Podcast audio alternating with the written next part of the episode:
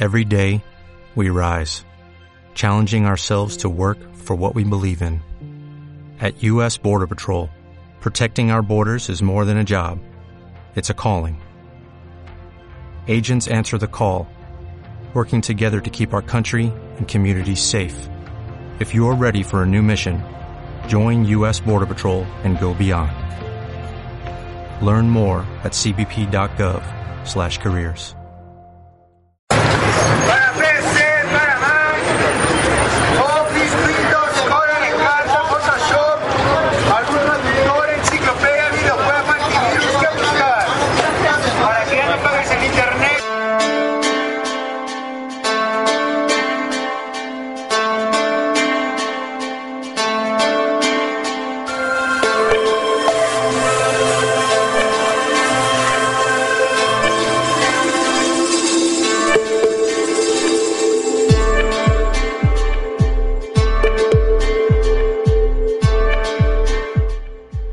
buenas noches a todos los que se encuentran escuchando en este momento Juntos Radio, la radio que nos une.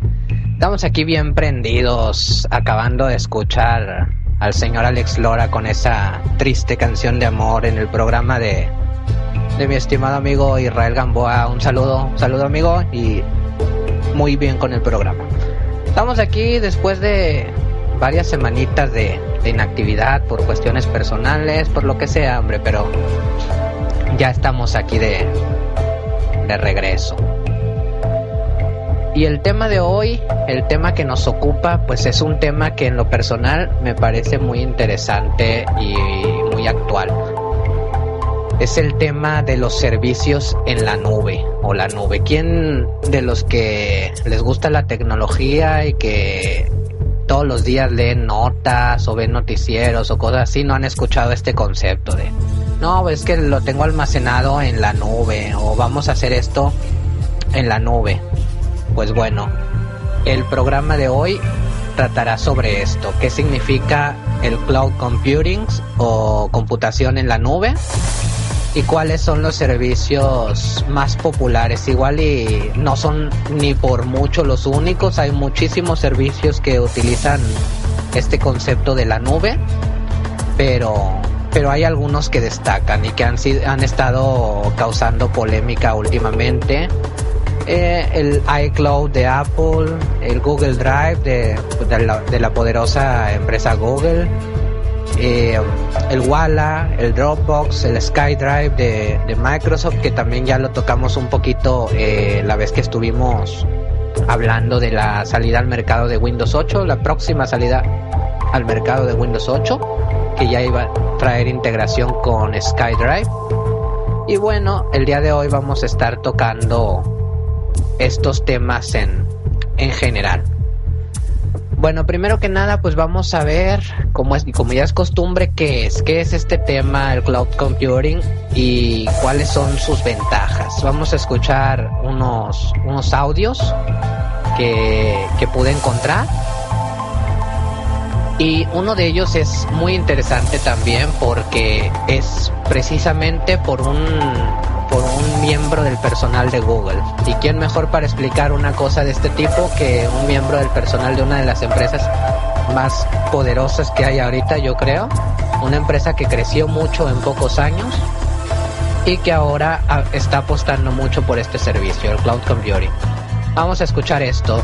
Síganos sintonizando y háganos llegar sus comentarios, sus sugerencias, todo a través de el Twitter arroba juntos radio guion bajo MX. Seguimos con ustedes, vamos a escuchar esto. Usted tiene grandes ideas para simplificar el negocio y aumentar las ventas. Pero para eso se necesitan aplicaciones empresariales y estas siempre han sido muy caras, especialmente en estos tiempos que corren. Detrás de cada una hay un complejo universo.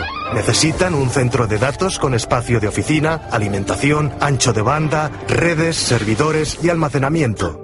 Un enrevesado conjunto de software y un equipo de expertos para instalarlo, configurarlo y ejecutarlo. Necesita entornos de desarrollo, Prueba, fases, producción y fallos. Si hay un problema, buena suerte. Hable con el servicio de asistencia técnica y como no tienen ni idea, le echarán la culpa a otro. Y cuando aparezcan nuevas versiones, podría actualizar, pero tal vez destruiría todo el sistema. Y cuando multiplica estos quebraderos de cabeza por cientos de aplicaciones, se comprende por qué las empresas de gran tamaño no consiguen las aplicaciones que necesitan.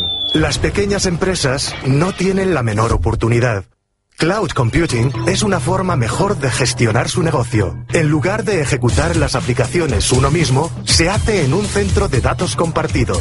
Así puede comenzar rápidamente y a un coste menor. Es como Gmail. Con Gmail necesita servidores y almacenamiento. No. Un equipo técnico para que siga funcionando. No. Debe realizar actualizaciones. No. Cuando utiliza una aplicación que se ejecuta en la nube, solo tiene que iniciar sesión, personalizarla y empezar a usarla. Ese es el poder de Cloud Computing. Está cambiando nuestra forma de pensar en el software, no solo para aplicaciones de consumo, sino también para aplicaciones empresariales. Esto se denomina Cloud Computing para empresas.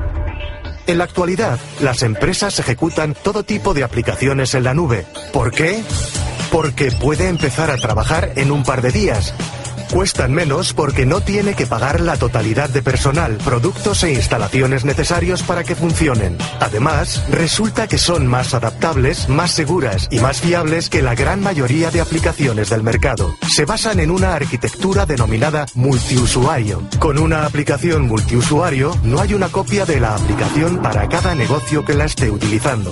Es una única aplicación que comparte todo el mundo. Es como un edificio de oficinas gigante donde todos comparten la infraestructura y los servicios. Sin embargo, cada negocio puede personalizar su propio espacio. Esto significa que las aplicaciones son elásticas. El usuario no tiene que realizar las actualizaciones, de modo que sus aplicaciones obtienen mejoras de seguridad y rendimiento y nuevas funciones automáticamente. El método de pago de aplicaciones de la nube también es diferente. Cuando sus aplicaciones se ejecuten en la nube, no tendrá que adquirir nada. Todo se reduce a una suscripción mensual predecible. Las aplicaciones de la nube no se comerán sus recursos de TI. Podrá centrarse en proyectos más influyentes como la implantación de más aplicaciones. Cloud Computing es una idea sencilla, pero puede tener un efecto enorme en su balance final. Para obtener más información, vaya a salesforce.com barra cloud computing. Hola, soy Alex Torres, gerente de marketing de producto para Latinoamérica en Google. Hoy quisiera hablarles de un concepto fundamental y tecnológico, como es el cloud computing. En español, computación en la nube. Cloud computing se refiere a una tecnología informática por la que se proporcionan software y servicios a través de Internet. El nombre cloud computing proviene de una metáfora visual que representa Internet como una nube virtual donde reside la información, esperando que una computadora acceda a ella. La imagen de computación en la nube es muy eficaz y nos permite visualizar determinados conceptos que trataremos en este vídeo. Para empezar a usar la tecnología de cloud computing, solo necesitará una buena conexión a Internet, una computadora o un dispositivo inalámbrico. Celset ya está usando servicios y software mediante esta modalidad de cloud computing y no lo sepa. Por ejemplo, si tiene un cliente de correo electrónico basado en la web, como Gmail, básicamente se conectaría usted a la nube cada vez que revise su correo. A lo mejor se conecta a la nube a través de servicio punto punto, como el caso de Skype, o comparte fotografías en Internet mediante Picasa. Todos esos productos tienen un común denominador, la posibilidad de acceder a sus servicios desde cualquier lugar del mundo y desde cualquier equipo. Si alguna vez trabajó en un proyecto en colaboración, sabrá lo difícil que a veces resulta enviar y recibir continuamente versiones recién editadas de un proyecto. ¿Se imagina cómo sería si usted y sus amigos o compañeros de trabajo pudieran trabajar simultáneamente en el mismo documento, registrar instantáneamente los cambios y comunicarse directamente la interfaz? En la actualidad, no solo millones de usuarios están ya usando la tecnología de cloud computing, sino son ya millones de empresas en todo el mundo las que se benefician de ese ahorro de costes, aumento de beneficios y, aumento de productividad de sus empleados usando la tecnología de cloud computing. Utilizar soluciones empresariales basadas en la nube es más económico para las empresas. Recuerde que el producto es fácil de implementar y además Google se encargará del mantenimiento de la infraestructura. Así obtendrá mayor capacidad de almacenamiento y más oportunidades de colaboración y opciones de seguridad. Recuerde que una de cada diez computadoras portátiles se pierden o son robadas a cabo de un año y el riesgo en materia de seguridad crece enormemente si extrapolamos esa relación a lo que suele pasar en las empresas con varios de miles de empleados que almacenan todos sus datos en forma local. Hasta ahora, nos vemos en la nube.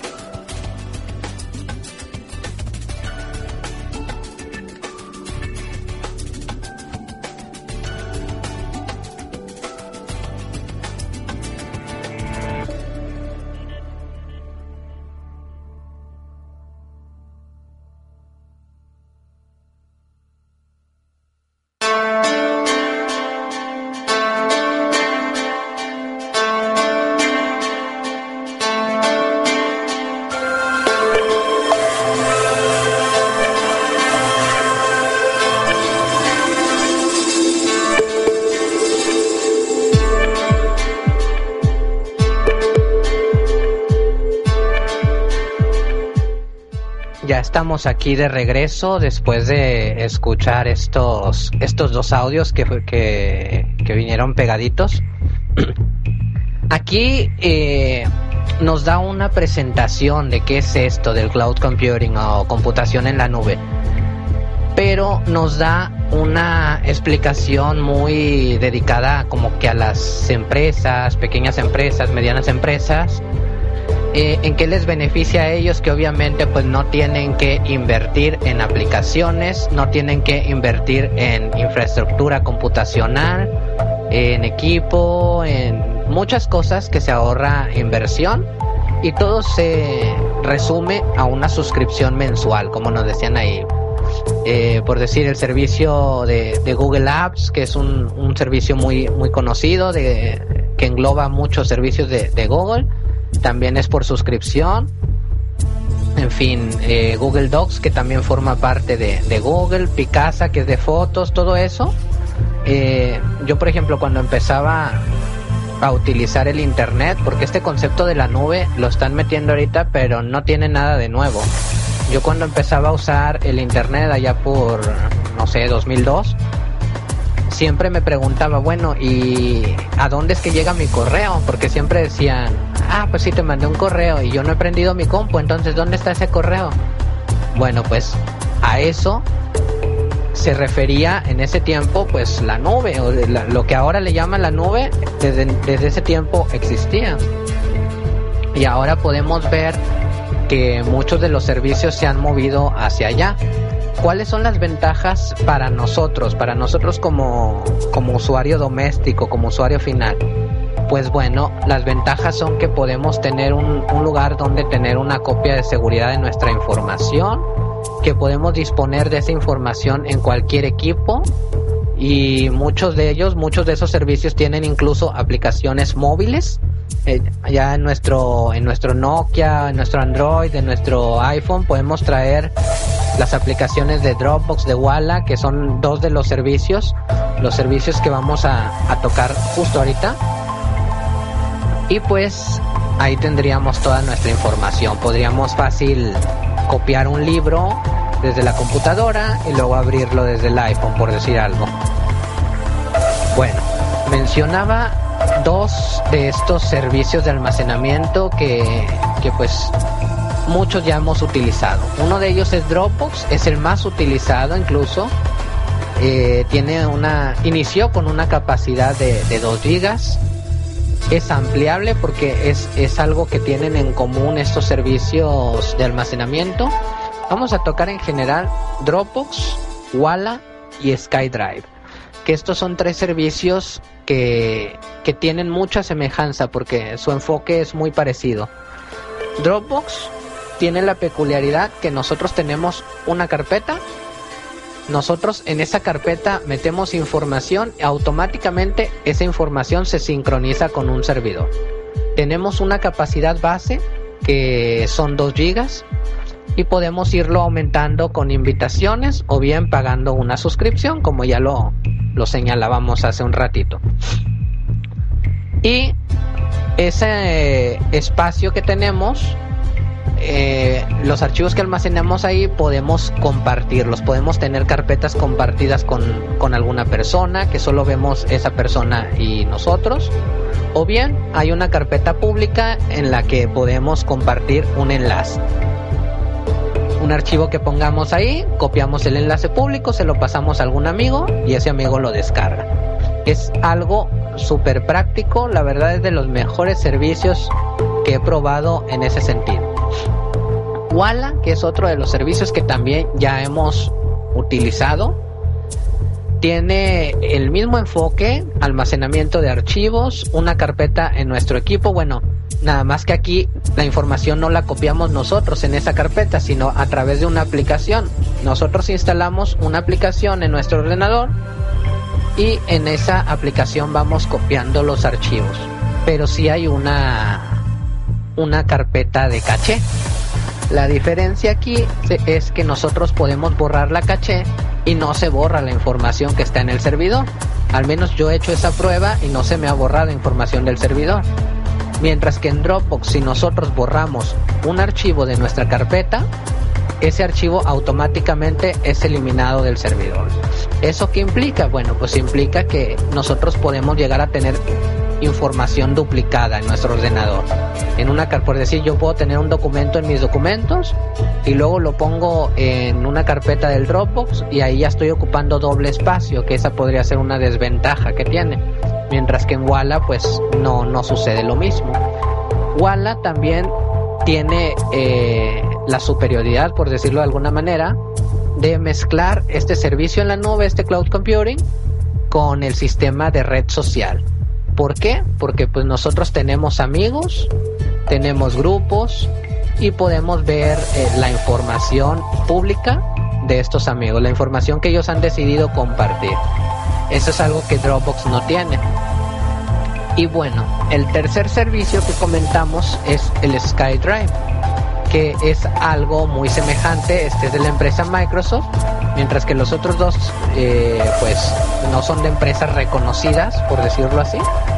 El SkyDrive es de la empresa de Microsoft, ya lo estuvimos hablando cuando el Windows 8, que ya iba a venir integrado en Windows 8, en la actualidad existe un, un cliente que podemos instalar en nuestra computadora y nos va a crear una unidad virtual.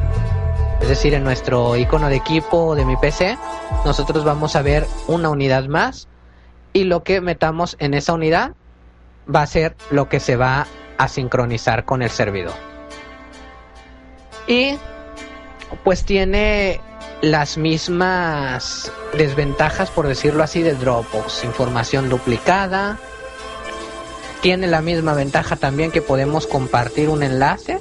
Estos eh, tres servicios los mencioné de seguidito y y pues como que muy breve, ¿por qué? Porque son muy básicos, o sea, no, no encontramos nada diferente en ellos. También Google Drive tiene cosas parecidas, pero lo vamos a tocar aparte por, por otras peculiaridades que tiene. Pero bueno, esos son los principales servicios de almacenamiento que podemos tener.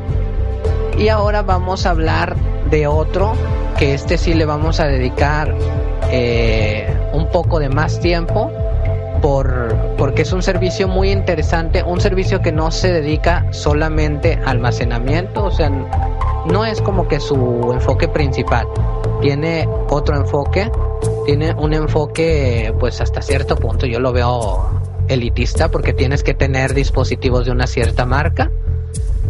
Y pues está enfocado para sus propios dispositivos, para, para darles un, un valor agregado a sus dispositivos. Y sí, pues bueno, ya estarán adivinando que el servicio este es el iCloud, el servicio de iCloud.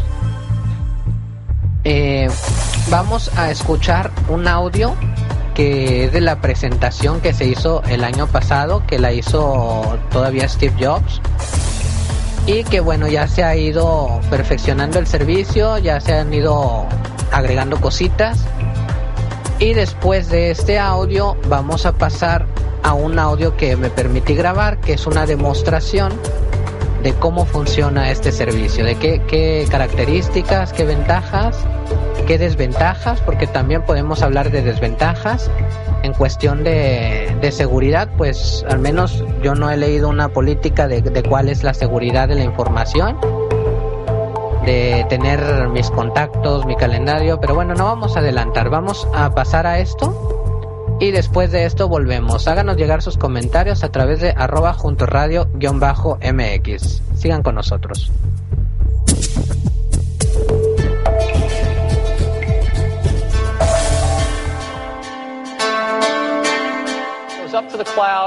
Steve Jobs de Apple se tomó un recreo de su licencia médica para anunciar oficialmente el lanzamiento del servicio iCloud de Apple. Similares servicios están surgiendo de la mano de Amazon, Google y Microsoft. Si no creen que somos serios sobre esto, están equivocados. Este servicio permitirá a los clientes almacenar, reproducir música y acceder a los datos desde cualquier dispositivo de Apple. Maggie Ribdon de CNT dice que esta es la próxima evolución. Estamos recibiendo tanto contenido digital ahora. Tenemos videos digitales, fotos digitales, todas nuestras comunicaciones son digitales. ¿Y qué hacemos con eso? ¿Cómo podemos guardar eso? ¿Cómo lo administramos? El servicio de iCloud inicialmente será gratuito. En el futuro se cobrará una cantidad aún no revelada para tener más espacio. Por alrededor de 25 dólares al año, los consumidores pueden obtener iTunes Match y tener sus listas de canciones disponibles en iTunes para ser reproducidas en cualquier dispositivo de Apple. El servicio buscará automáticamente en los discos rígidos de los usuarios y pondrá las canciones disponibles en iCloud. Los usuarios de sus rivales de Google y Amazon tienen que cargar ellos mismos cada canción. iCloud de Apple está disponible en versión beta actualmente y se lanzará oficialmente en septiembre. Pero la gran pregunta que subyace es la seguridad. Hubo un montón de preguntas acerca de la seguridad. La gente se pone algo nerviosa de saber qué pasará si todo mi contenido se almacena en la nube por siempre. ¿Hay alguna manera de desactivar esta opción? ¿Hay riesgo de que todas mis fotos sean robadas? La compañía también dio a conocer actualizaciones de software como Leon, el sistema operativo de Mac OS X y la próxima versión de su sistema operativo móvil. Buen día a todos los que se encuentren escuchando este, este pequeño audio. El motivo del presente es para hacer una pequeña prueba eh, una pequeña demostración de lo que es este servicio que incluyen los dispositivos con sistema operativo iOS 5 y que también puede ser accedido a través de, de internet o de una PC o de una Mac. Estoy hablando del servicio llamado iCloud. Este servicio, eh, como, como otros que ya existen, se basan en la nube, en lo que normalmente se le ha se le ha estado llamando cloud computing o computación en la nube y es una manera de almacenar cosas en servidores de internet y luego poderlas eh, acceder desde cualquier dispositivo o desde cualquier computadora o así. En este caso, iCloud, que es un servicio creado por Apple, eh, pues se enfoca a sus dispositivos, a sus propios dispositivos. ¿Qué es lo que pasa? Que para utilizarlo principalmente necesitas tener un dispositivo con iOS 5. O sea, no se puede activar, por ejemplo, por primera vez, no se puede activar desde una PC, lo digo porque lo intenté. Quise activar eh, la función de iCloud, ya que la última actualización de, de, de Apple, de iTunes, permite aparte descargar el, el panel de control de iCloud quise activar desde ahí y no se podía, tenía que ser directamente desde el dispositivo. una vez que se ha actualizado el sistema operativo de, un dispositivo con a, iOS 5, que es eh, iOS 5.1.1, que es la última versión hasta, hasta este momento, aparece en el primer arranque del aparato, en este caso de un iPhone, un asistente en el que se pueden configurar múltiples opciones, entre las cuales viene esta nueva, iCloud. Eh, ¿Qué es lo que se configura? Bueno, se puede utilizar con una cuenta de con la misma cuenta de correo y contraseña que nosotros hemos registrado en la Apple Store.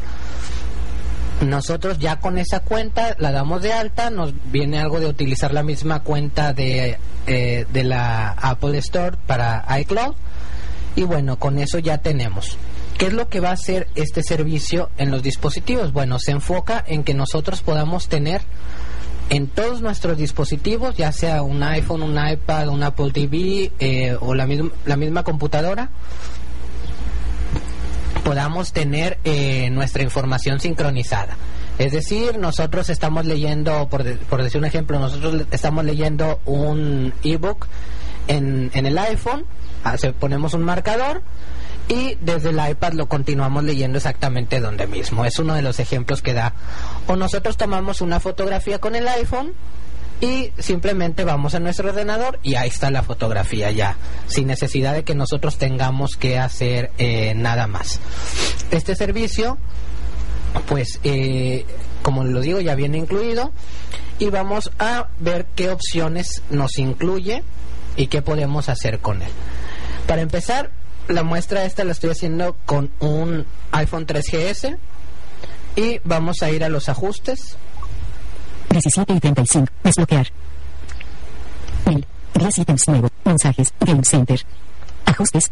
Abrimos el icono de ajustes que nos aparece en el escritorio. Y ya dentro de ajustes, ajustes. vamos a tener un icono llamado iCloud, una opción llamada iCloud. Vamos a buscarla. Modo avión. Wi-Fi. Compartir internet. Notificaciones. Localización. Operador. Sonidos. Bot. Brillo. Bot. Fondo de pantalla. General. ICloud. Botón. iCloud. Aquí está. La vamos a abrir a ver qué opciones nos proporciona, qué podemos hacer con ella. iCloud. Ajustes. Botón atrás. Aquí ya la tenemos abierta. Vamos a ir pasando por cada una de las opciones. iCloud. Cabecera. iCloud. Cabecera. Cuenta de grande guion bajo, ernesto arroba hotmail.com, botón. Ahí tiene cuál cuenta es la que yo registré en iCloud. Desde aquí yo le podría cambiar esta cuenta. Vamos a ver qué más. Correo, activado. El correo activado, es decir, el correo que yo tengo eh, registrado en iCloud que para empezar me pide que cree uno de mis internacionales. Mensaje de correo. Eh, es una notificación que me apareció. Eh, el correo que yo registré, que me pidió que registrara uno con la extensión arroba me.com, ese correo va a estar sincronizado tanto en el iPhone como en el servicio de iCloud. En este caso, pues yo no lo he utilizado mucho más que para enviar algunos correos de prueba desde, desde internet. Ahorita vamos a ver qué onda con él. Mensaje de correo. Cerrar. Vamos a cerrar esta notificación y continuar con lo que estábamos. Nueva notificación. Ah, Recordatorios. Favoritos. Recordar. Calendario. Contactos. Activar. Correo. Activado. Ahí está. Correo activado. Contactos. Activado. Los contactos también están activados. Idem. O sea, lo mismo. Lo que tenemos en el iPhone va a estar sincronizado en iCloud. Vamos a seguir viendo. Calendarios.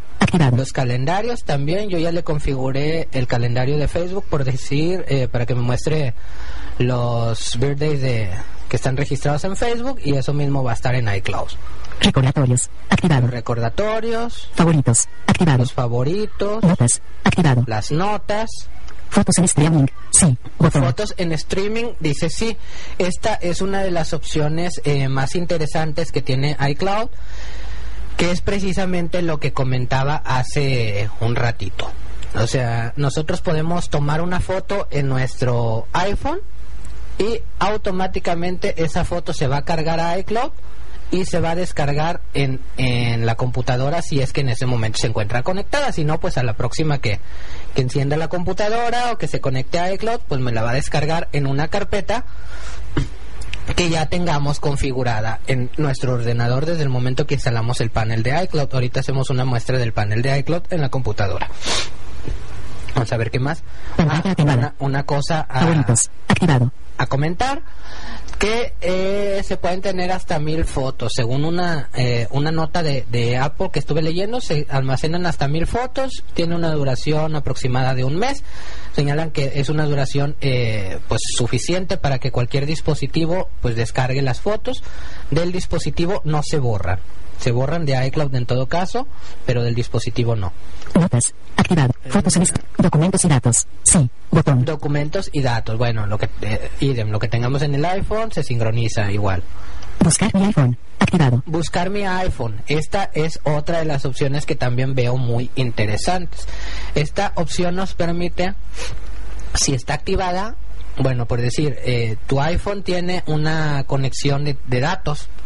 Bueno, pues a la próxima vez que se encienda, eh, si no es que hacen, pues bueno, ya ven cuando a uno se encuentran un, un celular o se lo roban o así, pues lo primero que hacen es quitarle el chip. Pero si existe la posibilidad de que el iPhone se conecte a una red, bueno, pues va a registrar en el servicio de iCloud cuál es su ubicación.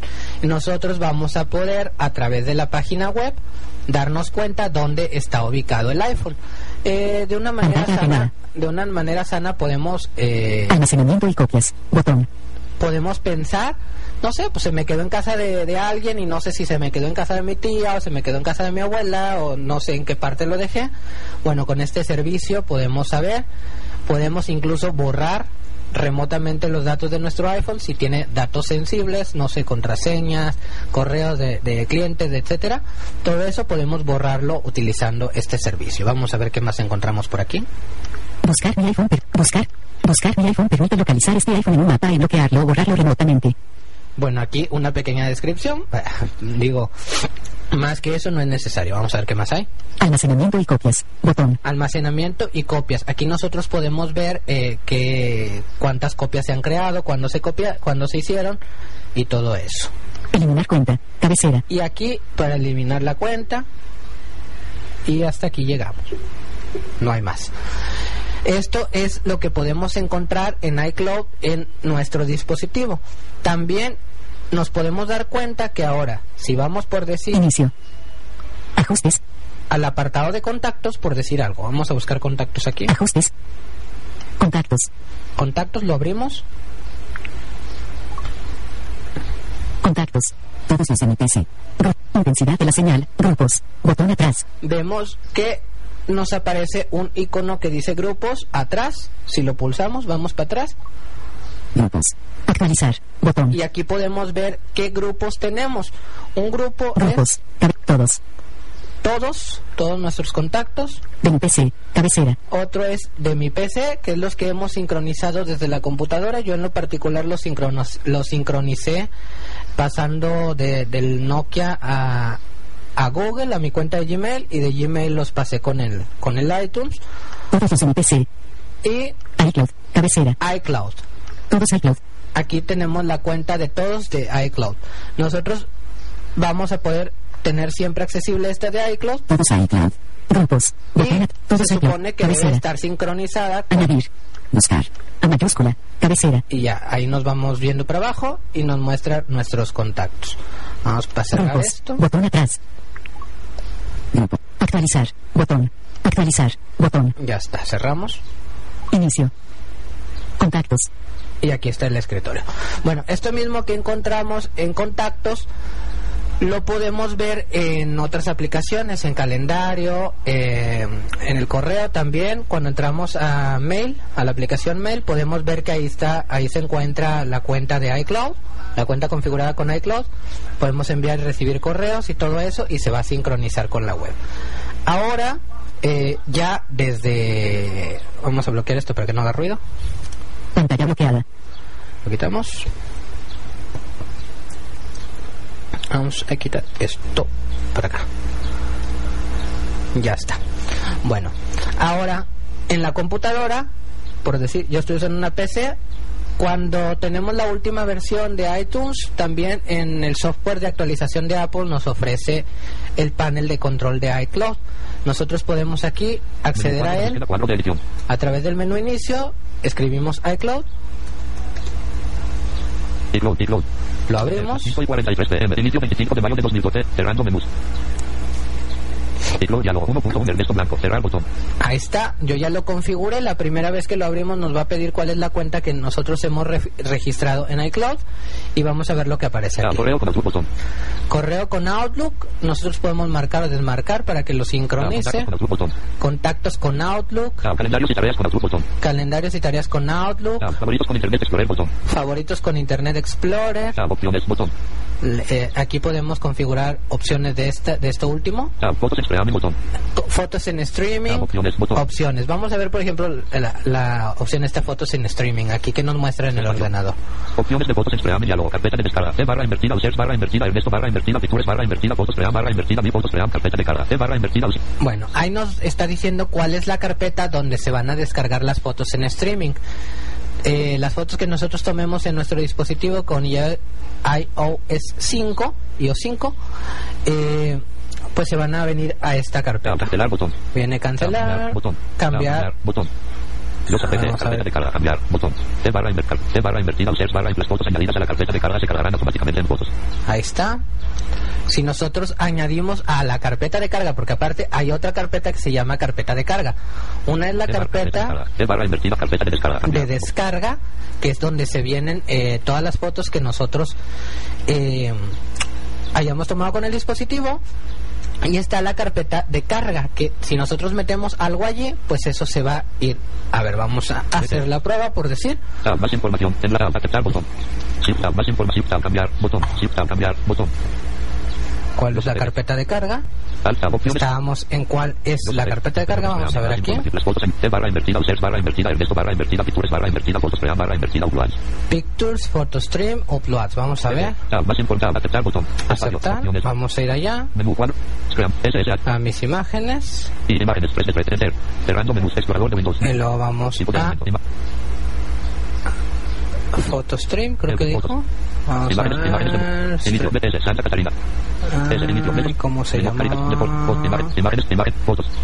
Foto. Imágenes, imágenes, logos, blue, M, M, boutique, mun, fotos, fotos, pream, Photostream, aquí está. fotos, pream, 15 de center, lista de carpetas. Abrimos. No seleccionado, mi fotos, pream, uno de dos, Aquí viene My Photostream, que es la carpeta de descarga. uploads, Y Uploads. lista de Aquí vamos a ver. Aquí no tenemos ninguna. Bueno, vamos a cargarle alguna foto que tengamos por aquí. Windows M, escritorio, inicio, Ernesto, equipo, red, papelera de reciclaje, contiene, Eh, a ver dónde podemos tener una foto. inicio, Ernesto, Ah, pues precisamente en mis imágenes, no ha de ser. Música. Mis documentos, mis imágenes, Mis imágenes. Nintendo WT1.png, tipo de elemento. Y vamos. Ya sea HP7, 1, JPG. Ah, este t-shirt as- HP7. Este es un es un póster. Vamos a copiarlo y a la carpeta. Vamos a ver. Mis imágenes, mis imágenes, Alt F4. Ya lo cerramos de aquí. Alt F4. Nos salimos de esto. Alta, vir, alta, multiled, alta, sin título, blog, alta, Carlos Rivera, alta, iCloud. Y cloud. iCloud, diálogo, 1.1, Ernesto Blanco, cerrar botón. Vamos a darle ya a cerrar aquí. Bueno, vamos a ver qué más hay. Ahorita checamos a ver si llegó esa foto. Mostrar el gestionar, botón, opciones, Aquí está, aquí vamos. gestionar, botón. Y luego viene gestionar, que gestionar aquí nos va a decir cuánto de nuestro almacenamiento tenemos utilizado. Es lo que nos va a decir este gestionar, es para gestionar el espacio de que hemos usado en iCloud. mostrar el estado de iCloud en la bandeja del sistema casilla de verificación no verificado. Aquí vamos a indicarle que nos lo muestre, el estado de iCloud, así podemos saber qué es lo que pasó. Cerrar sesión, botón. Ernesto Blanco, cuadro de edición de solo lectura. Aplicar, botón. Y damos aplicar. Cerrar, botón. Y luego cerrar. Ya con esto cerramos el iCloud, podemos ver que en bandeja Seleccionar 25, 32, 35, iCloud. iCloud. Le damos enter. Desde aquí podemos abrir el panel de control y la ayuda de iCloud. Nosotros ya no lo vamos a abrir. Ahora vamos a hacer la prueba desde el dispositivo, a ver si es cierto que valga decir que esto no lo he hecho. Estamos haciendo una prueba totalmente, hasta para mí totalmente nueva. Vamos a ver si, si es cierto que las, que las suben automático. Vamos a ver, Desbloquear. desbloquear. Mail. 11 ítems nuevos. Vamos Mensajes. Cámara. a fotos. Fotos. Álbumes. Cabecera. Vamos a buscar Editar. Carrete. Fotos en streaming. 2. Fotos en streaming. Dice que tengo dos fotos en streaming Fototeca. 1. y la iPhone. fototeca. 1. A ver, vamos a ver. Fototeca, fotos fotos en en streaming. streaming. 2. Vamos a ver. Fotos en streaming. Fotos en este. Foto. ING-0001. Tenemos Imagen. una foto aquí. Foto. ING-0002. Una acción. Botón. Reproducir. Botón. Y yo, y yo confieso que aquí tuve que pausar para comprobar, pero ya he comprobado que la foto 2 es la misma que subimos en pues en este momento. Lo que pasa es que el iPhone las las renombra, las enumera. Aquí podemos ver ya hice otra prueba con, con otra otra fotografía Acción. Botón. Foto. ING-0003. y Imagen. vemos que ya está una foto 3 que fue otra foto que acabo de, pausar de, pasar en lo que pausé el, el audio precisamente para comprobar. Y bueno vemos que sí hace sí hace lo que dice. Solamente que me confundió un poco esto del cambio de nombre. Tuve que preguntarle a alguien que viera a ver si coincidía y hacer la prueba con otra foto. Ya vemos que sí aparece otra foto.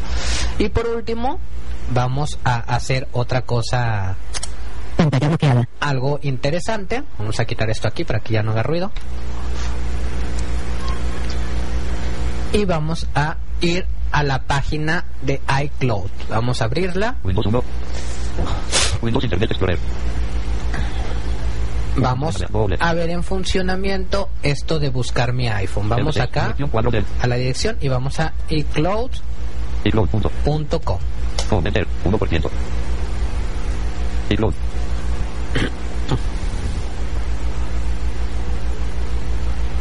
iCloud. Cero enlaces. iCloud. iCloud. iCloud. No botón. Sí botón. Me dice que un aviso ahí de que si deseo que se muestre la página segura. iCloud. Vaya un botón. Un depender botón. Contactos botón. Un depender calendario botón. Aquí ya me está apareciendo esto Vaya un depender botón. Contactos. No hay cuadros de edición. porque ya tiene guardados mis datos. Vamos a ver qué es lo que nos muestra. botón. Nos muestra un botón de mail, botón. un botón de contactos, calendario botón.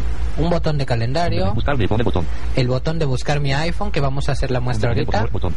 el botón de iWork, que no sé qué sea. Un depender para utilizar iCloud. Primero debes. Configurarlo. Con tu ID de Apple en un dispositivo con iOS 5 o un Mac con X 10.7.2. No sabes Aquí. cuál ID de Apple utilizar. Aquí ya nos está diciendo que primero tengo que configurarlo en un eh, aparato de estos, en un Mac parece que sí se puede de base, de base en un PC no. Enlace más información. Lo que vamos a hacer aquí es iniciar sesión. Vamos a buscar un eh, enlace aquí para iniciar sesión. Conectarse botón. Enlace más conectarse botón. Aquí tiene un botón que dice conectarse. Vamos a pulsarlo. Conectarse botón. Enlace más conectarse botón. No hay cuadros de edición. Enlace conectarse. Enlace política de conectarse botón. Vamos a intentar con el cursor de JOS a ver si nos lo... Dos APT. Favoritos iCloud. Página seguridad. Rimas para con tu ID de Apple en dispositivo con iOS 5 o un Mac con X. ¿Cuál ID de Apple? Más información. Conectarse. Aquí está. SR. Conectarse. Vamos a pulsarlo. ID de Apple. Cuadro de edición.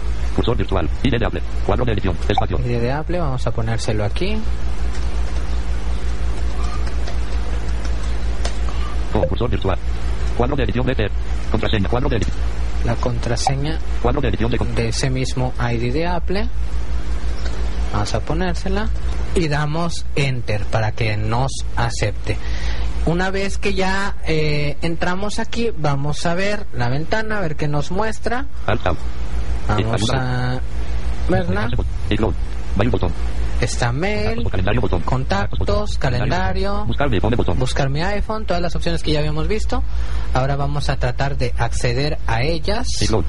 Eh, utilizando cursor eh, de JOS, JOS APC. Los APT. En blanco. iCloud. Windows HTTPS. Favoritos iCloud. Páginas símbolo. Mail contactos. Calendario. Buscar mi iPhone. Aquí está. Inicio. Vamos Contactos. Calendario. Buscar. Mi iPhone. buscar mi iPhone, le damos un clic. 1%. Vamos a esperar a que cargue. 100%. Vamos a ver.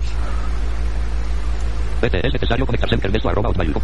Es necesario conectarse, Vete, carajo. A ver, vamos a ver. PT. PT. Cuadro de edición de contraseña. Cuadro de edición de contraseña. Tab. Dirección cuadro de edición. Tab. Así, tab. Contraseña cuadro PT. Activado. Cursor virtual. Está pidiendo que me conecte. Vamos a ponerle otra vez 17%. la contraseña. Cuadro de edición de contraseña. Cuadro de edición de contraseña. Asterisco. Cuadro de edición. Asterisco, asterisco. Asterisco, asterisco, asterisco. Enter. Buscar mi iPhone. Está otra vez buscar mi iPhone. Vamos a esperar. Cursor virtual. Bloqueo remoto botón. Borrado remoto botón. Buscar mi iPhone de marco. A ver, aquí está un marco que dice buscar mi iPhone. Vamos a ver este marquito. Cursor virtual. Buscar mi iPhone de marco. Vamos al principio. Buscar mi iPhone. Buscar mi iPhone de marco. Vamos a ver. Ir a la pantalla inicial de iCloud botón. Tiene un botón que nos va a regresar a la pantalla principal. Mis dispositivos. Mis dispositivos. Aquí tiene el iPhone que tengo registrado yo en el servicio. Un minuto. Dice que fue localizado hace un minuto y me da un enlace para localizar en Google Ah, Maps. Vamos a darle aquí, por ejemplo. Haz clic para visualizar esta zona en Google Maps. Enlace. Nueva pestaña. Conectando. Haz clic para visualizar esta zona en Google Maps. Enlace. Google Maps. Haz clic para visualizar. Vamos a ver si nos abrió. Fin de vista. Cuadro de edición. Buscar con Google botón 100%. Y ahí nos abrió la página de Google Maps. Vamos Google a comprobarlo. Pues no podríamos ver la dirección, pero http barra barra maps google com barra maps ll igual 25.713.761 menos 100.224.524 ampersand spn ahí nosotros pudimos eh, ver que en la dirección, cuando yo presiono insert más la letra A, me lee la dirección y en la dirección vemos las dos coordenadas que coinciden con la geolocalización. Nosotros, bueno, los que ya hemos usado el sistema este de de Twitter, de Cube y Tweetmonger, sabemos que tiene una función que normalmente se activa con Control, Windows, Alt, Shift y la G, válgame Dios, cinco teclas. Eh, con esta función nosotros podemos introducir esas coordenadas y sabríamos exactamente qué dirección. Esa es una manera accesible. Obviamente que aquí se ve el mapa, ¿verdad? Pero, o sea, nosotros el mapa nos sirve para lo mismo. Entonces, con esta función, combinando estas coordenadas que aparecen en la dirección, podemos eh, darnos cuenta que esa dirección pertenece exactamente a mi domicilio. Vamos a hacer la prueba. Nos vamos acá a la dirección 6 dirección cuadro de Copiamos. Y en un blog de notas. Pegamos. Y vamos a tomar esas coordenadas. LL 100.224.000. guion, Aquí está. Coma 1 6 LLL igual. LL, 2 aquí empezamos. 2 2 5 punto 7 1 3 7 6 1 coma guion coma Aquí está. seleccionado 25.703 Cortar Cortado. y vamos a pegarla acá. Vamos a ejecutar esto. Windows G, introducir coordenadas diálogo latitud cuadro de edición Aquí ponemos la latitud Tab, longitud cuadro y la longitud. Ahora vamos a poner la longitud. 1 guion coma en blanco en blanco La longitud es el siguiente número que en mi caso empieza con un menos, con un guion. 0 0 punto 2 2 4 5 2 4 ampersand S ampersand Hasta aquí, hasta el signo de ampersand. Seleccionamos para atrás sin contar el ampersand, longitud cuadro de edición pegado cuadro la longitud y damos OK. Conteniendo input de posición geográfica, posición geográfica diálogo, localidad, cuadro de edición de solo lectura. Números 405, Blas. Chumatero TTM 66473, San Nicolás de los. Garta, Nuevo León, México, México. Ahí nos dio la dirección, se equivoca por un número, porque bueno, en mi caso es la 403, la 405 es la que está a un lado, pero la precisión vemos que es eh, muy, eh, muy acercada a la realidad. En otra prueba que ya había hecho anteriormente, sí me daba el 403, que era de mi dirección, botón. y damos close. Espacio. Bueno, con esto pues damos eh, por terminada esta presentación. Vemos que es un servicio que pues que es interesante eh, pero es exclusivo a diferencia de, de Walla, de Dropbox, de SkyDrive que tienen otra tienen otro enfoque, por ejemplo, estos que acabo de mencionar están enfocados al almacenamiento de archivos, compartir los archivos. Eh, iCloud tiene otro enfoque, tiene el enfoque de todo eh, tener todo en todos los dispositivos, o sea, no hasta, no tener que estar copiando los contactos de uno, el correo del otro, las fotos del otro, tener todo en los mismos dispositivos y de una manera sincronizada. Y vemos eh, que al menos en esta demostración que acabamos de hacer, pues lo logra. Esta función última, la de buscar mi iPhone, una, una función que me parece muy interesante, aunque realmente es más interesante porque incluye unos botones de borrado remoto, de para enviar un mensaje. Eh, pero pues bueno, ya si recuperamos el aparato en caso de robo, eso ya es otra historia. Pero bueno, les mando eh, un afectuoso saludo y seguimos con el programa.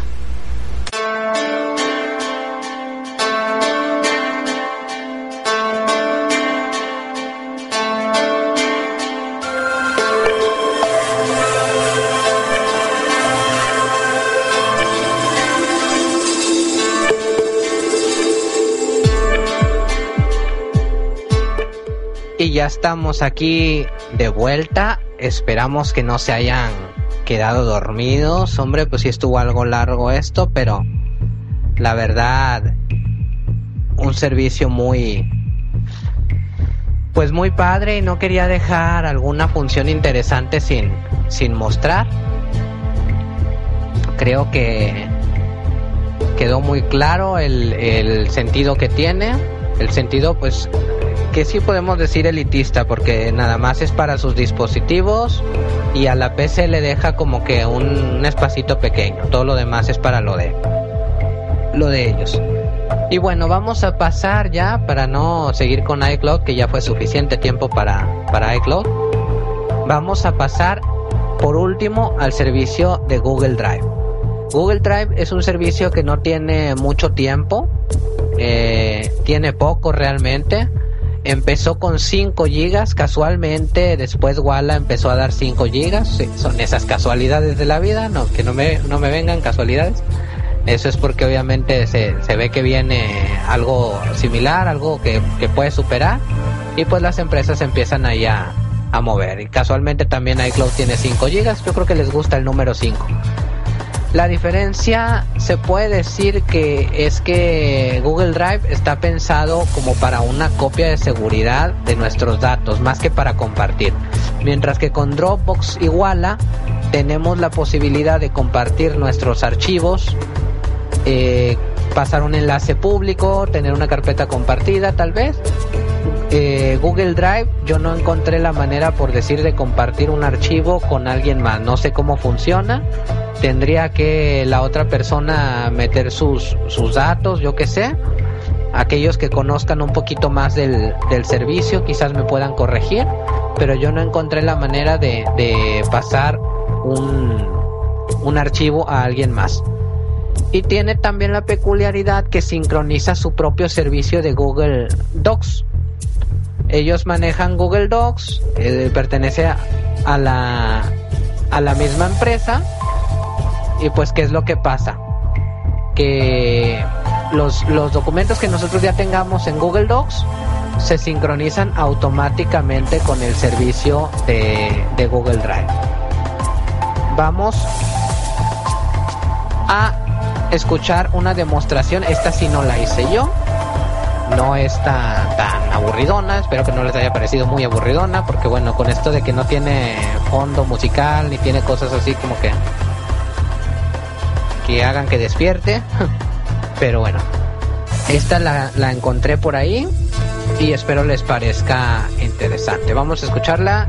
Repito, síganos llegando, síganos haciendo llegar sus comentarios a través del Twitter arroba juntos radio guion bajo MX.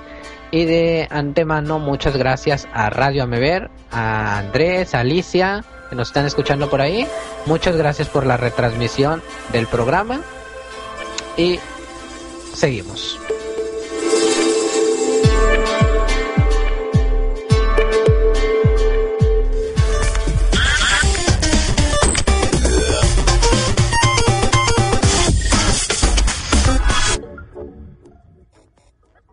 El servicio que mucha gente estaba esperando, o tal vez no, pero pensamos que sí, Google Drive llega, ayer solicitamos eh, acceso a nuestra cuenta, después de un rato nos llegó el correo donde indica precisamente que ya tenemos eh, el acceso a Google Drive, dice felicidades, ahora puedes empezar a usar Google Drive para la cuenta tal, y aquí hay un clic para decirle que, que te dice llévame a Google Drive, vamos a darle clic. Y bueno, de inmediato eh, básicamente lo que puedes ver en pantalla es el tradicional Google Documents, pero ahora se llama Drive. Y aquí, en donde no aparecía My Drive, aparece precisamente eh, ya esto que es eh, el disco duro, ¿no? O sea, básicamente es el disco duro de Google. Me fui un poco rápido y un poco violento, pero bueno, eso es básicamente lo que puedes encontrar en cualquier computadora donde te conectes con tu cuenta de Gmail o de Google Apps o lo que sea. Ahora, ¿qué pasa con esto? Me dice, eh, conoce a tu Drive, ¿no? Y me pide o me propone que descargue Google Drive para PC, que es la parte un poquito más interesante de usar Drive en tu PC. Entonces le damos clic. Dice que sí, que estamos de acuerdo. acepto e instalo. Está descargando un archivo de 700K. Ya lo acabo de descargar. Gracias por probar Google Drive. Eh, ahí está. Decimos que sí lo quiere instalar. Y bueno, básicamente no nos esperamos ninguna sorpresa. Hemos usado y probado Dropbox, SkyDrive y otros más, SugarSync, son básicamente lo mismo, son eh, folders virtuales que creas en tu computadora y lo que le avientes ese folder se copia en Google Drive. En este caso arranca con 5 GB de almacenamiento, pero como aquí somos respléndidos, le compramos la versión de 25 GB que cuesta al mes 2.5 dólares. Déjame ver cuánto exactamente por mm, a 13. 32 pesitos por 12 meses del año, 390 pesos, lo que te cuesta una bote, bueno, lo que te cuesta, pues hay varias eh, opciones, lo que tú quieres, 25 gigas, llega hasta teras. Eh, el espacio que ofrece en este caso Google en Google Drive. Vamos a iniciar sesión. eh, vamos a ver, Javier y mi contraseña. Eh, ¿Lo quiero en español? No, yo me gusta más en inglés porque así lo entiendo un poquito mejor, así lo aprendí. ¿Dónde está English? Aquí está English. Oh. Ok, vamos a ver, a ver.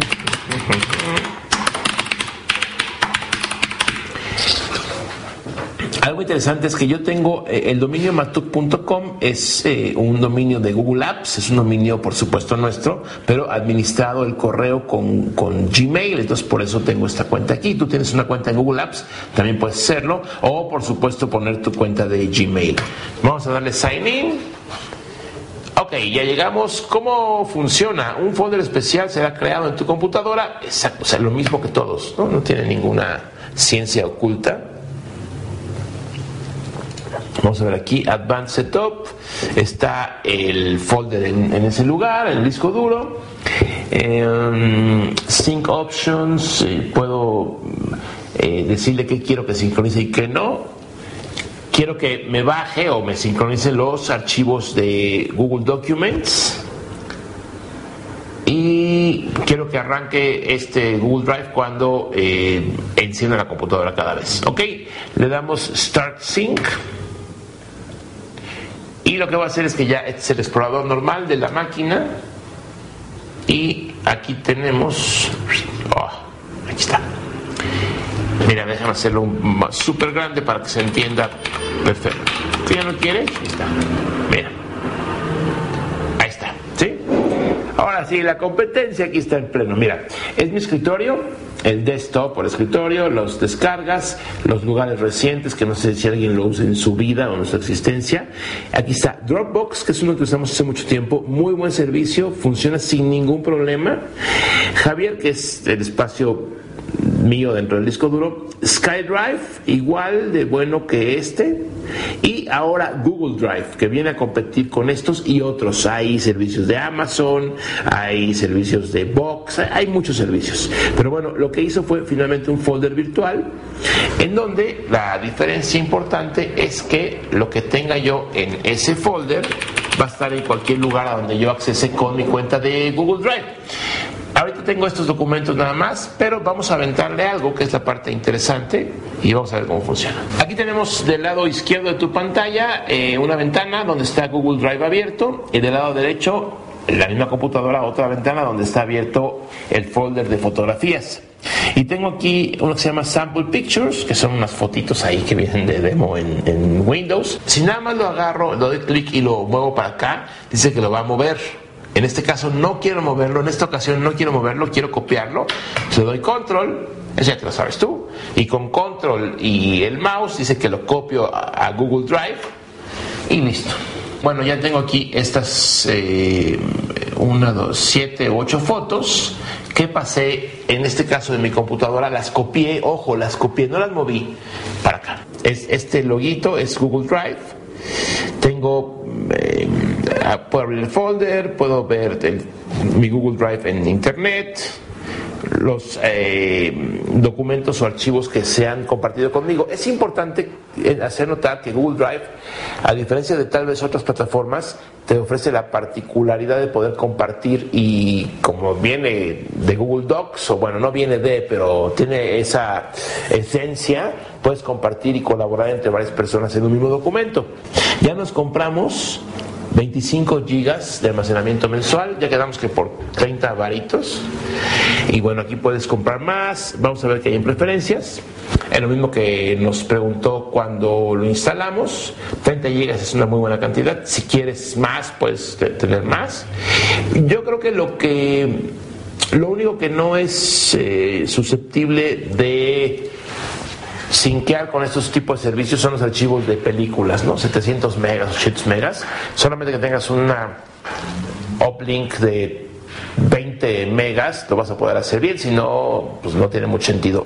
Y bueno, pues ya vimos en la computadora cómo es este mm, forma de usar Google Drive, funciona exactamente igual en Mac o en PC, pero ¿qué pasa con los móviles? Finalmente, pues el mundo se está volviendo móvil y no es una coincidencia que ya está la aplicación para Android, anunció Google que ya viene para mm, iOS, para toda la gama de Apple y seguramente vendrá después posiblemente para Windows Phone, quién sabe, para BlackBerry no, porque ya inclusive anunciaron que iban a dejar de dar soporte para algo de sincronización, etcétera. Pero bueno, aquí está, este icono se llama Mi Unidad, voy a darle clic, voy a ver mi unidad completa. Y te acuerdas que tenía yo uno que llama Docs, Docs Excel y Sample Pictures. Y bueno, ahí tengo, por ejemplo, vamos a ver el desierto, ¿no? Está abriendo el desierto, la está bajando. Y vamos a ver aquí en mi drive de Google, Sample Pictures, desierto. Que quede una constancia gráfica y documentada, y documentada, que es la misma foto que llegó aquí a través de Google Drive. No hace nada nuevo, no hace nada que tú no hayas visto aquí en render, porque las funciones son similares, nos comentaban en Google que algunas de las características importantes son la búsqueda. Finalmente es una compañía de búsqueda y si tú tienes muchos documentos para buscar en tu drive eh, va a ser más fácil o va a tener más ventajas. Por ejemplo puede buscar eh, dentro de los PDFs por supuesto y esto del Google Goggles cuando ubica o identifica algunos eh, pues lugares muy conocidos automáticamente vas a poder buscar en drive eh, de muchas formas, porque finalmente Google busca y busca muy bien. Y bueno, ese es un prontuario de cuatro minutos de lo que dura el video de Google Drive, el cual eh, ya está, ya salió, se anunció ayer y eh, vamos a ver qué nuevos comentarios recibe. Seguramente mucha gente lo va a usar, así como usan Gmail, van a usar Drive y se acabó. Otros de los más clavados van a estar a ser, van a ser comparativos entre uno y otro. Y el último comentario que tengo yo es usa que tú quieras o usa más de uno. Yo no voy a cancelar mi cuenta de Dropbox, nunca, ahí la tengo, ya me acostumbré, funciona muy bien, puedo acceder desde el teléfono, cualquier plataforma, hasta BlackBerry funciona muy bien. No porque salió Google Drive voy a borrar y voy a poner, finalmente igual eh, uso un rato Drive, yo tengo 25 gigas, igual subo archivos más pesados, pero bueno, afortunadamente la decisión es tuya y esto es Google Drive.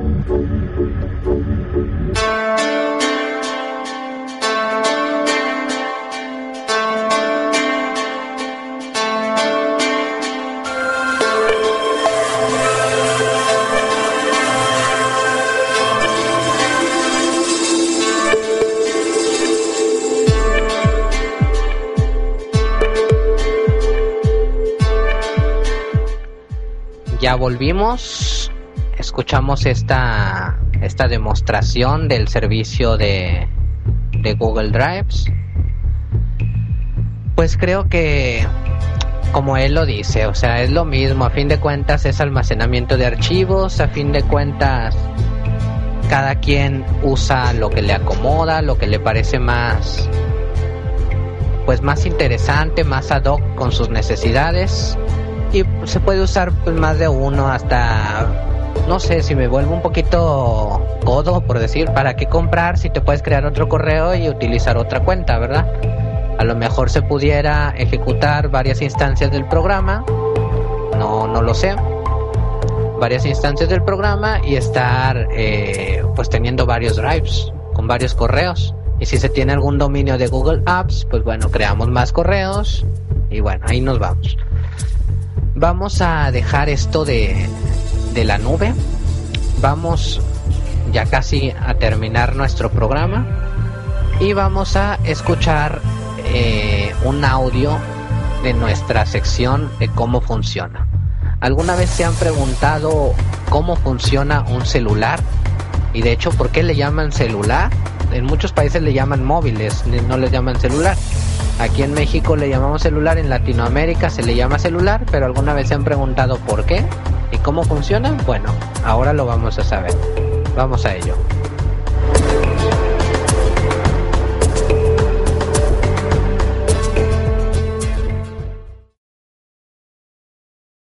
La telefonía celular se ha vuelto pan de cada día. Nadie sale de su casa sin este aparato, ya que la mayoría de las personas no quiere estar desconectada del mundo. Nadie esperaba este gran salto en dirección a la telefonía móvil, ya que en una conferencia en el 2006 se confesó que para mediados de los 80 la industria pensaba que para el año 2000 habría unos 900.000 teléfonos celulares en el mercado mundial, pero llegada la fecha se afirma que se vendía tal cantidad en tan solo 19 horas.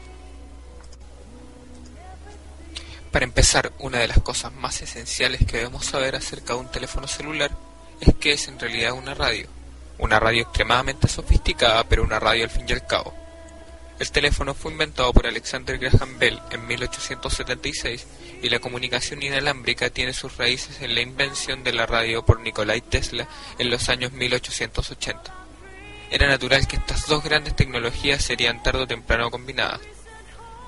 Lo importante de la telefonía celular es la infraestructura requerida.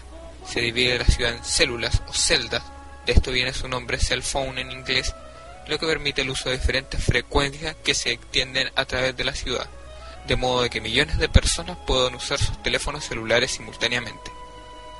Para facilitar su entendimiento, compararemos el celular con un walkie-talkie. Los walkie-talkies son dispositivos HAL duplex, esto significa que las dos personas comunicándose por alguno de estos aparatos usan la misma frecuencia, lo que se traduce en que puede hablar una sola persona a la vez. El teléfono celular es un dispositivo full duplex. Esto significa que usted usa una frecuencia para hablar y una segunda frecuencia separada para escuchar. Ambas personas en la llamada pueden hablar simultáneamente. Por otro lado, un walkie-talkie normalmente tiene un canal, un teléfono celular promedio puede comunicar a través de 1664 canales o más.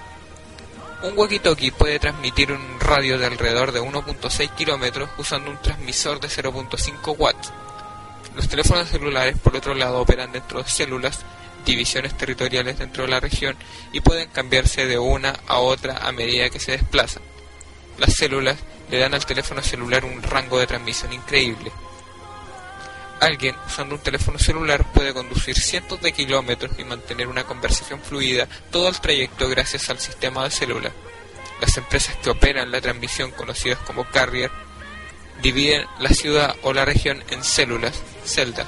Cada célula es de unos 26 kilómetros cuadrados y normalmente tiene forma de hexágono dentro de una gran grilla hexagonal, como un panal de abejas, como la que ven ahora en pantalla. Cada célula tiene una estación base que consiste en una torre y un pequeño habitáculo que contiene el equipamiento de radio. Los teléfonos celulares, por otro lado, tienen un transmisor de baja potencia dentro de ellos. La base de transmisión también funciona con baja potencia. Las transmisiones con baja potencia tienen algunas ventajas, entre ellas el bajo consumo de energía que permite que el dispositivo sea normalmente operado con baterías. Poca energía significa baterías pequeñas.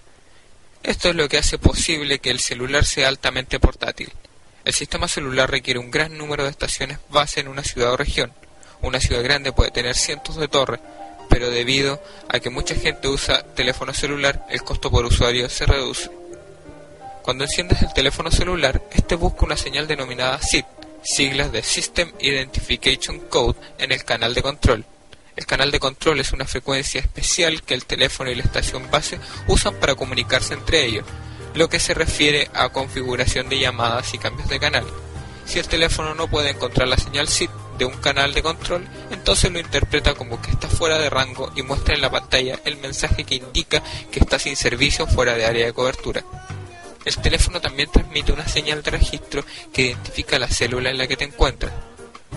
La central coge un par de frecuencias que use tu teléfono en esta célula para tomar la llamada. La central se comunica con tu teléfono a través del canal de control para decirle qué frecuencia debe usar y una vez que el teléfono y la torre compatibilizan esas frecuencias la llamada es conectada. Ahora estás hablando con la otra persona por un radio de dos vías. A medida que usted se mueve hacia el borde de su célula, la estación de base de su célula nota que la fuerza de la señal está disminuyendo. Por otro lado, la estación de base de la célula hacia la cual se está moviendo está percibiendo y dimensionando la fuerza de la señal en todas las frecuencias. Nota que la fuerza de su señal está aumentando. Las dos estaciones base se coordinan mutuamente a través de la central y en algún punto su teléfono obtiene una señal en un canal de control diciéndole que debe cambiar de frecuencia. Este relevo cambia su teléfono a la...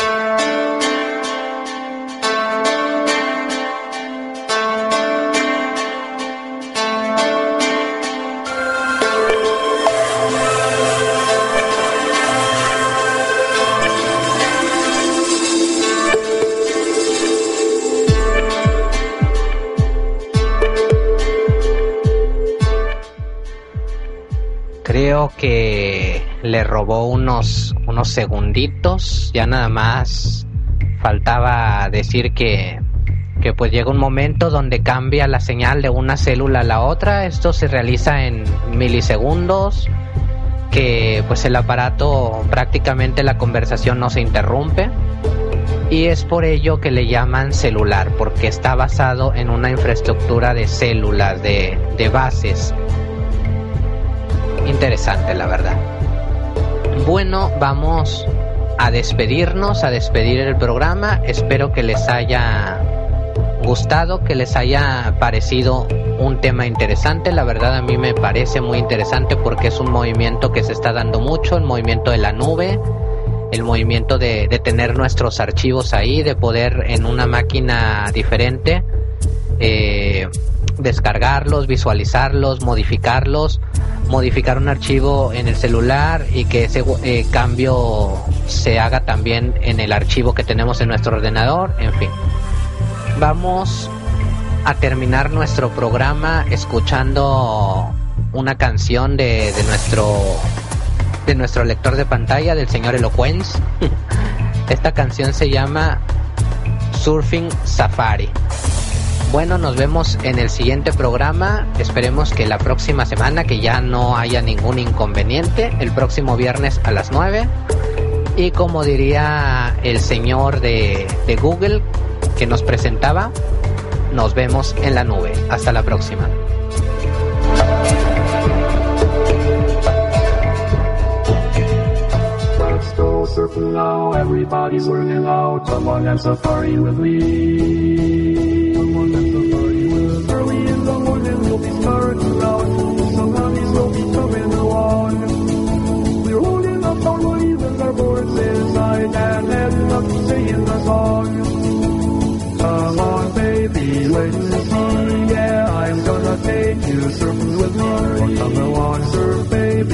Let's see. Yeah, I'm gonna take you surfing with me. Let's go surfing now, everybody's learning out. Come on and safari with me. Come on and safari with me. At one thinking and now we'll put their shoes up here. Red time they're walking the nose. We're going on safari to the hours that leave, so if you're coming, get ready to go. Come on, baby, let's see. Yeah, I'm gonna take you surfing with me. Come along, surf, baby, let's see. Yeah, I'm gonna take you surfing with me. Let's go surfing now. Everybody's learning out. Come on and safari with me.